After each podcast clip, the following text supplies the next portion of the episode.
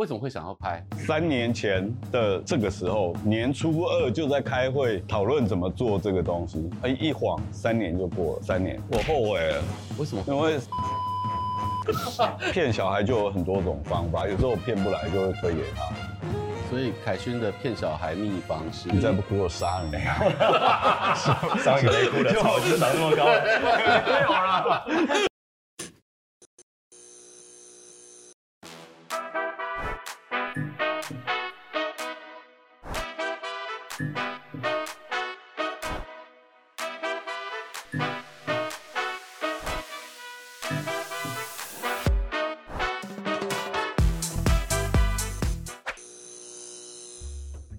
欢迎收看 E Studio 一镜到底之 Talk 一杯，我是主持人郑伟博。还记得在去年曾经掀起一个复古浪漫热潮这个话题的神作，就是《天桥上的魔术师》吗？呃，因为在这个重建这个中华商场，其实引起了非常巨大的讨论。当然，它的资金也是耗，就是耗费的非常庞大，而且不管是前置、设置的期间，还有在后置，其实都会。创造台湾近年在剧作当中的一个新的里程碑，所以我们今天非常开心的又邀请到了我们的导演杨雅喆，还有男主角庄凯勋来来到现场。大家好，韦博好。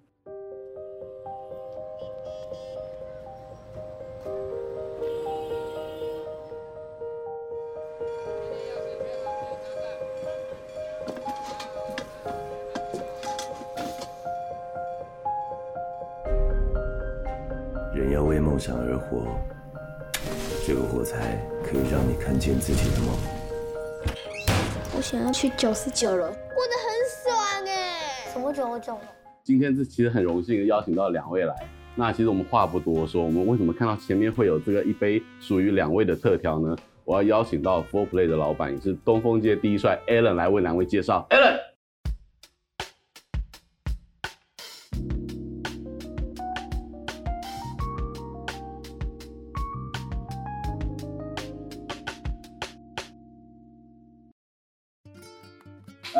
欢迎你们来！哎，这个是这个调酒叫九十九楼的钥匙，主要是因为我我看一些片花跟一些报道，还有一些介绍，那我觉得我自己很感动，因为我是八零年代的啦，对，那时候、oh. 对，那时候其实有很多的小时候的回忆，但那时候模糊的，那时候就是大人在那个商场啊什么的，有有那个模糊的记忆。我里面又加了高粱、乌龙茶、甘草，嗯、那时候人他们真的在讲的，就是那一辈的老人家的甘草精神。然后去做一些东西，嗯、然后还有一个就是，呃，我们在做完这些调酒的时候，我们会做一些那个香气，嗯，对啊，因为那个天桥上魔术师魔术师嘛，对，所以我们就用一些香气去做，然后有钥匙，对，没事，轻轻修给啊，没有没有没有，修起来没没事，对，很快就很很快就可以喝了，对，它会有一些那种香气出现的，我是把那个火纸去加肉桂粉。嗯，对，根据视觉的效果，还有这个味觉，对对对对对。它那个三个点点是甘草好，厉害，对，很好喝。这个八角是可以啃下去的，可以啃，可以啃，可以啃，没有问题，认真可以啃，认真可以啃，但是不需不建议。哎，我们这个节目最棒的就是好聊、好喝又好吃。谢谢慢用，谢谢，很棒的，谢谢调酒创作，谢谢谢谢。那你要把钥匙拿回去吗？哎，你留着。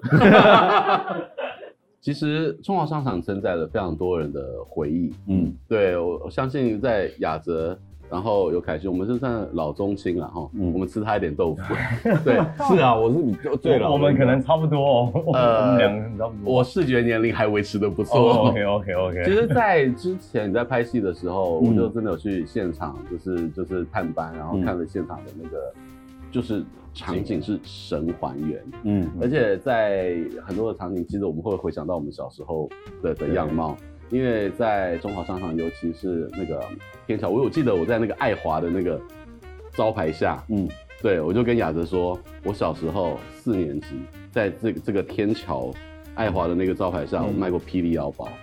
你在那边卖对，好不好？就就是我蹲的那个地方，我对你蹲的那个地方，温真菱的，我割包皮那个地方，后面写的割包皮，对对，因为那那个是就是刚好天桥是这个样子嘛，嗯嗯，对不对？就在那个地方，对，是，所以有承载了非常多的小时候的回忆。其实这个作品它的文本非常的优秀，它是就是改编自这个吴明义的这个同名小说。雅泽导演，你可以先分享一下，就是。为何起心动念加上想不开？因为他常常都放不放过自己，他一系列的作品能够有很好的作品，都是不放过自己，也不放过那个监制，不才会淬炼出很好的、很优秀出色的。监制不放过我啦，为什么会想要拍？其实哈，讲起来就是。那个比较怪力乱神就不在正正当的媒体。我们最想听，是你被我们最想听怪力乱神，没有托梦吗？啊，没有没有没有，几年前反正就有去朋友带去看那个《前世今生》，然后是一个洋人白人，但是他中文很好，然后他就帮我看《前世今生》啊什么的。但其实我自己没有很信这个啊，但呃完整的就是他看我前世今生看了两个钟头吧，在讲我以前的那个，嗯、我就说那你直接告诉我我后面有什么？我觉你觉得我以后做什么样的东西最好？他不知道我是做哪一行，他就说你这个人呢，做有幻想力的东西，越幻想的越好。我就全部大概付了三千块，只听了这一句。结果那个真案消息出来的时候，我就想，好啊，我拍写实的东西也拍蛮久，嗯，那我来试试看我幻想的能力有多少。因为我已经先看过原著了，然后就三年前的这个时候，过农历年的时候，就跟我的监制刘蔚然两个人在凄风苦雨，年初二就在开会讨论怎么做这个东西。哎，一晃三年就过了，从投案到。剧本改编到修正到拍完，三年，有点可怕啊！我后悔了。为什么后悔？因为三年只跟他要了一年的工资，还 要平均下来，平均三年，哇，干比上班族还惨，分三年摊平，真的真的。而且不只是你说那个初二开会凄风苦雨，我真的去片场探班那天也是凄风苦雨，在戏子啊。对，然后就又冷，然后又湿。啊，去年去年的这时候嘛，然后时不时寒流就来，小孩子在那边穿短袖叫卖。对。他啦，他也很可怜，穿短袖在那边。还好他长发可以御寒，可以包，可以头颈部以上嘛。毛衣都可以用，他都说，他都说哦，我还好，我不会冷，然后穿一件汗衫。没有，不能不能让那些小朋友发现你会的。我会，他会瞧不起你。我就看他手背上都鸡皮疙瘩，然后他这边，你的没有，我的幻性会打破。对对对，不不能够太太还是要盯在那里。对对。那这故事嘞，就是你快速的跟观众朋友分享一下，这是一个怎么样的故事？天桥上的魔术师其实说的不只是中华商场，我觉得这个戏要连接的是大台湾人共同的回忆。不管你现在是一个中年人，还是你只有现在读高中，嗯，你有很多青春热血的。幻想。天桥上的魔术师就是面对老中青三代不同的人，碰到这一位魔术师都会有衰小啊，不是 都会有一些，都 会都会看到内心里面自己的一一些困难，然后魔术师会陪伴你，也许你就找到逃离困难的方法，然后创造自己的奇迹。可是要有这么完美的呈现的时候，你在选角就很重要了。是。对，你在茫茫人海当中，其实台湾男明星真的一头拉骨。嗯，你怎么会挑到凯勋，让他邀，就是邀请到他？那个白人跟你讲要找我，还是你也去做了另外一个梦，还是被接受了白人的关洛音之后，觉得不是，主要是呃，其实监制啊，或者是投资方都会说，哎，那你可以试一下哪个歌手啊，哪个当红的偶像明星啊，但一开始是锁定他。然后中间也会想说，哎，那那要不要看看别人？后来剧本越做，我们就越发现太难，他的角色太难，因为呃，天桥上魔术师，不同的人碰到他，就会看见自己心里面的问题，嗯，所以他一到十集，他的状态都一直在改变，他可能看起来一开始像流浪汉，但后来看起来像天使。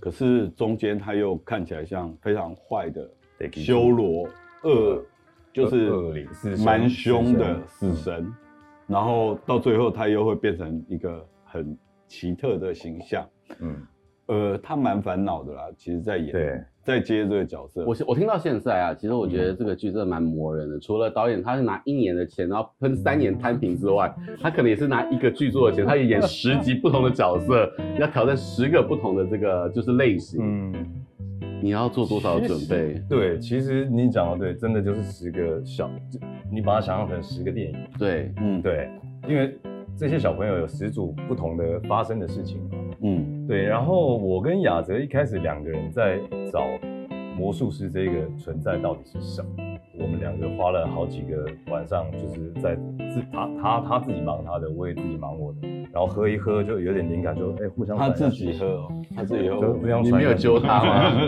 然后因为太难了，他又不太像人，他又没有一个确定的故事、完整的角色，嗯，所以就是观众朋友真的可以期待一下，因为他会，他等于是这个这个魔术师的存在，等于是所有你想得到、想不到的，它都有可能会是。对，其实他刚刚讲一个字啊，地基住，我觉得还蛮迷人的，因为地基住在台湾是一个对土地的信仰，是。可是我们不是那个常 常会说拜地基住，有些东西不能拜嘛，嗯、因为地基主他也不是真正的某一种神。嗯，你如果拜酒，他会发发酒疯，你知道吗？哦，真的吗？对，地基主蛮接近人跟神中间，他有欲望的存在，所以他刚刚讲那个地基主，我觉得蛮恰当，嗯、像魔术师。的这个角色的定义，如果仔细看的话，会发现他他这十集其实是会变化的，除了个性变之外，外形他外形会变，他也会偷偷偷偷的一点一点的变变变到后来，你可能没有发现，可是你看到第十集的时候，你回去看第二集、第三集的时候，你会发现哇，他他有变。嗯，它有，它是一个很大的彩蛋，其实是我们说的故事的核心。嗯，在它的造型，所以从这边我们就知道这剧可以二刷到三刷，对对，再刷回去，非常值得，我觉得。那除了凯勋之外，你看啊，你好像改造了孙淑媚，嗯，孙淑媚人家不是苦情小天后，那个妈妈 从小要唱那种，对不对？对。啊！现在姑姑你买好，然后现在变成这个样子。我我我我。一开始在 audition 那个孙淑妹的时候，有先做功课，看过她一前面演的一些连续剧。对，然后我在想说，casting 为什么推荐她给我？因为演的角色不是就是负责任的大姐，要不然就是呃很可怜的妈妈，背着小孩这样在工作。但见到本人之后，其实是因为她很像小少女，很天真。嗯。他他他会拿着书问我说：“导演，这个书里面为什么这样写？”我在想，见鬼了，我又不是写小说的人，为什么问我？可是他他很天真，他的台语很好，他就说这个书本，呃，那个天《天天桥上魔术师》封面上面有一只斑马。对，他想了一整夜，他把书看完，他在想为什么要放一只斑马在上面？他就说：“我我终于想通了，因为中华商场是做生意的地方。”要有一个尊敬的神，就是欧北妹，叫人欧北妹，因为是这个为什么上面有一只斑马，所以我们有一场戏就专门在，就是孙楚妹给我灵感，就是哦，他们那个商场的神就是欧北妹、口口贝、一零妹、阿萨布鲁龙妹妹，他真的好认真哦，他很认真，很可爱。啊。我觉得有一个少女心的人，我来，我我看到一些潜质啊。其实十十几岁就已经可以得冠军出来唱，对，他看过人生风浪蛮多的，就是我觉得聊聊聊聊聊，他是很有办法把那个他看到的人生变在这个角色身上。其实这不容易耶，你说还保有纯真，然后还还又入世了，却没有太世故，对，这这在他身上可能就可以看到这样的特质，嗯，对啊，所以很不容易。那其实。其实你要对戏那么多多那些小童星，对。小朋友，对啊，而且你是指甲要黑黑的，然后弄个造型，然后跟他们打成一片，对，这是不容易。一开始看到我是蛮害怕的，你那个造型，那你本人就蛮令人害怕的。第一天他跟小男小小男主角，然后我让他们认识，然后稍微蕊一下戏。那 小孩看到他根本就是我不要演了，我不要演了。我走了之后，他就跟导演讲我不要演了，他就崩溃啊。但其实看到我的时候，我已经是那个样子，长头发，就尽量，因为导演在保保存我的那个魔幻性，嗯，所以他没有让他们看到我平常的样子。包括我在化妆的时候，都是就是他们也很少看到我短头发。然后有一天他们来到现场就看到我，他就这样对着我的脸说：“哎，魔术师呢？魔术师怎么今天还没来？”然后我就刚才在叫我这样，然后看到我之后，他说：“你的头发好奇怪哦，你怎么变这样？”就我是回到我正常的状态啊，不戴假发，他觉得对，他认不出来，他觉得我很奇怪的，所以他们看久了就习惯。但是一开始他们会这么害怕，因为就是魔术师其实在戏里面，因为我的经验啊，是小朋友，你跟他相处第一周他会很乖，嗯，乖到你也没有办法把他的戏骗出来，把你当老师，对对。然后第、嗯、第二周开始，他开始有一点点，哎，他愿意丢他的东西，但他也不太敢靠近。但第三周开始，哎，开始喽，他们就就是会本性出来了，对对对，熟了嘛，对，他熟了，他跟你觉得很亲近了嘛，对啊，导演就是他们。两只脚都轮流坐啊，那些小朋友啊，很真的是片场说的做大腿，真的在你身上出现。那在我裤子上面写小不点专用，写在我大腿上面，这这个地盘是他的这样。骗小孩就有很多种方法，有时候我骗不来就会推给他。嗯，所以凯勋的骗小孩秘方是，就是哭戏有没有？有时候我弄不出来就说，哎，凯勋你去拖去本兽，然后他就拖到旁边讲一讲，小孩就就哭了，都是要拖嘛。对，那你到底跟他讲了什么？你再不哭我杀你！上一个没哭的，又长那么高，没有啦。我觉得是他一定是用重低音在那边。我告诉你，我用我我是用了重低音，但是我是很温柔的跟他讲的内容是，就是就是因为我们自己是科班出身的，我们知道更知道恐吓的厉害。就是去去引导他的情绪啦，嗯，对对，就跟他讲说哦。你看我，我会从我的故事开始讲，就是我的奶奶，我的什么，然后最后一面是怎么样，然后所以你看你这个角色，然后你今天早上你妈妈不是送你来吗？然后你看你妈妈现在回去，现在现场只有你，那你可以确定是明天先来还是意外先来吗？就是人生的无常，你跟他讲，然后慢慢的让他去想象想象。然后这个小孩子讲这么这么那个，他心心中真的会有阴影。哎，还好啦。其实小孩子你要你要就是把他说服到哭就要。从他最近的人开始讲，对他的，然后家人，反正呢，因为有一呃男主角他的哭戏比较多，对，因为一到十，对，可能时不时有时候就有不同的状况。讲到最后，先从他家狗死了开始讲，开始讲他阿公真的已经不在，然后开始叫叫他幻想爸爸妈妈不在。我在想，演完十集，他家是。被我们诅咒多少人？他会麻，他越来越会麻痹，所以你下的药量要更重，对不对？你要拿捏，因为他一个月、两个月、三个月，他就知道你们在干嘛了吧。对，所以他也知道，就是其实好像有的时候不用把真的拿出来，我也可以对过关嘛。嗯，但你就是要牵引他那些真的东西，就会比较花时间一点，是真的很不容易。对，演技不容易，导演不容易。其实要还原整个中华商场的场景也不容易。嗯，中华商场忠孝仁爱信义和平，嗯，对，有八段嘛。嗯，对。然后呢，头哥 美术指导王志成，其实他那一阵子的脸书真的很精彩。嗯，一天到晚都在 po 片场啊现场的场景。可是怎么样神还原？跟你选择要哪些店家的重现？它是亚洲最大的商场，但我们要把它精简出来说，哪些店家要，哪一些店家我们不要？我觉得。取决在于说，我希望让台湾的不同的族群，其实那个商场是有分族群的，嗯，不同的族群就会开不同的类似的商店，比如说牛仔裤可能都是彰化来的，三 C 产品不是三 C，以前的那个电子产品，电子产品，客家族群居多，那外省族群就是奖杯啊、奖牌啊，然后军用品，嗯，所以其实靠这个族群的。设定，然后来决定我们的店家的丰富度。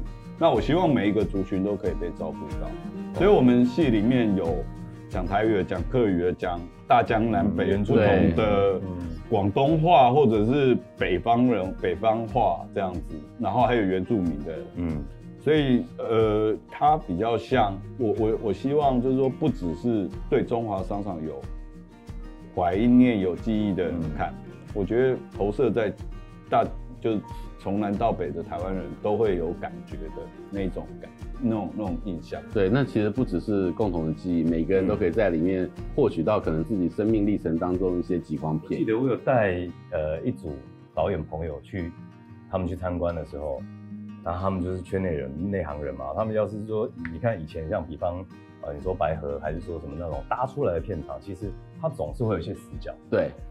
那头哥的做法已经是让你三百六十度，基本上是我带去的那一组剧组朋友，他们就是直接一走到那个楼梯，他就抬头看，完全是知道要看哪里，就是不会穿，不会穿吗。他他那个天花板哦，它的裂缝水痕，那个质感全部都是做上去，全部都是做上去，就是又有裂缝又有水痕，嗯，对，就是完全是可以让你仰着拍、俯着拍，各种角度都是 OK，让导演真的很好取景，很好摆机位。嗯、对，我们工作人员人次光是前面美术施工、美术，嗯，美术做完再做质感，然后道具再进去，超过。一千人次吧。他有一场很很重很重大的戏，是在天桥上面这个群众的那个大大规模的那个跳舞的那场戏。嗯嗯嗯。对，可以分享一下吗？那个其实也没有那么好拍。诶、欸，嗯，冬天拍戏，尤其在戏子，真的就是一个下雨的，就东北风进来的第一道关关卡就是基隆啊，戏子这一块。然后呃，要要跳大排舞这件事情，剧本上面。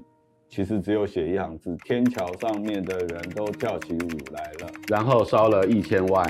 对，就是呃，主要演员、小演员通通叫过来排舞，排排个两个月，嗯，因为他们跳的舞步会比较难。嗯，然后呢，呃，混进去有舞蹈演员，然后舞蹈老师，嗯，然后在最外围可能上百个零演。那零演的话，就是当天才教。那就很可怕，那就当天要记动作，他们做的比较简单，所以内外层跳的舞步不一样。嗯、那然后要在一个空地上面，就是没有屋顶的地方，打出那个舞厅的光，所以我们的头上都是灯啊。对，所以在户外，呃，我觉得有点恐怖，就是把一个户外变成舞厅的概念，嗯、那个 disco 的舞池。对，更，更恐怖的是，只要一下雨，那个当天就是。就两百万，两百万摆在那边，然后都没用到，就是烧掉两百万，因为你没有办法拍啊。对对啊，所以一出这些器材都是。因为那个拍这种戏压力就大在那个时间上面，还有天后。对，一你你一个 take 就是一百个人、两百个人的外套全部脱下来，收到垃圾袋里面躲，然后工作人员躲起来，然后再开始跳。天一喊咔，再让他们穿外套，然后检查，再脱外套。嗯。就没办法，一定要让人家休息的时候有挡风的外套。对，所以那其其实是一个很可怕的工程。我一直觉得啊，身为演员，我得说一句话，就是我一直觉得这样的规格才是合理的，是也是一种尊重跟专业，才是可以把我们的整个台剧一直在往上，一直不能总是用一些很少的钱，然后就是要呃就是要嘛好。又不让马吃草，然后我们都要用一些捉襟见肘的预算去跟韩国、日本就是去拼比，但我觉得这个是非战之罪。所以其实我觉得雅泽这一次的这个标杆，可能是希望可以抛砖引玉，让我们后面的剧组都可以有享有这样子的的规格来制作戏嘛。我觉得有啦，其实好像呃之前我们宣传的时候说台剧史上投注那个最高资金最高成本，对，半年之后就被追上了。是吗？马上，我们后面那个比悲伤就二点多。OK，嗯，其实台剧越来越好，台剧的投资越来越高，越来越乐见其成的。对啊，这是一个很奇幻的历程。当杀青之后，你要回到现代，会不会觉得哎有点怅然，还是有点美好？其实我我我觉得很幸福啦，因为我算是七七年级生，所以我对中华商场的这个印象。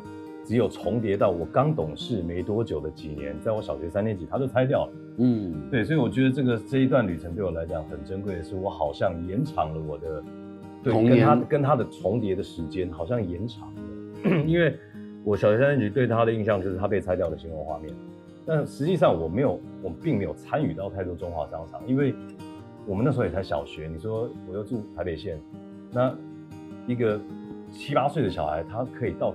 台北市去逛街，这个不太有可能，好 fashion 哦，对吧？所以其实有钱人，因为透过这趟旅程，我好像跟他的生命重叠的更延长，而且是在我全知的时候去走这一趟旅程，我觉得非常珍贵。嗯嗯，所以其实他透过这样的剧作，他不只是延长了雅泽导演的青春期，嗯，也延长了你的美好的童年，我的我的童年期这样，也延长了全台湾的人的青春期，他是一代人的梦，又回到那个青春期，而且真的可能让更多很年长的长辈爸爸妈妈会觉得，哎，他笑脸的时阵真的是，我确实收到，哎，收到很多这种讯息啊，就是新闻我们住回来有好多那种贝贝啊阿姨他们就传来说，你知道你们在拍的那哪一栋啊？以前是我在 怎么放学在走跳的地方，对对对，他真的。会有这种讯息告诉你的，所以其实现在年轻人看这个戏去吐你爸妈就对了。你现在有的烦恼，你爸妈年轻都有过。对啊，对，透过天桥上的魔术师，透过雅泽，透过了凯勋，嗯、真的会让我们能够重温以前的美好时代。嗯，而且我觉得这个剧不只是让台湾的戏剧这规格往上，嗯，也透过这样的一个作品，让我们或许。跟我们的长辈，哎，也有更多的连接，对，然后也可以跟我们的下一代，也可以聊聊说，哎，你的爸爸妈妈以前曾经也有过很好的青春时期。是二月二十号，过年第一档，二月二十号，合家观赏戏《天桥上的魔术师》。我们今天谢谢庄凯勋跟杨雅泽导演，谢谢，谢谢，谢谢，也谢谢所有观众朋友的收看，拜拜，拜拜。这杯九十九楼钥匙的材料有乌龙高粱，还有 Premix Amaro。莱姆汁、蛋白还有八角。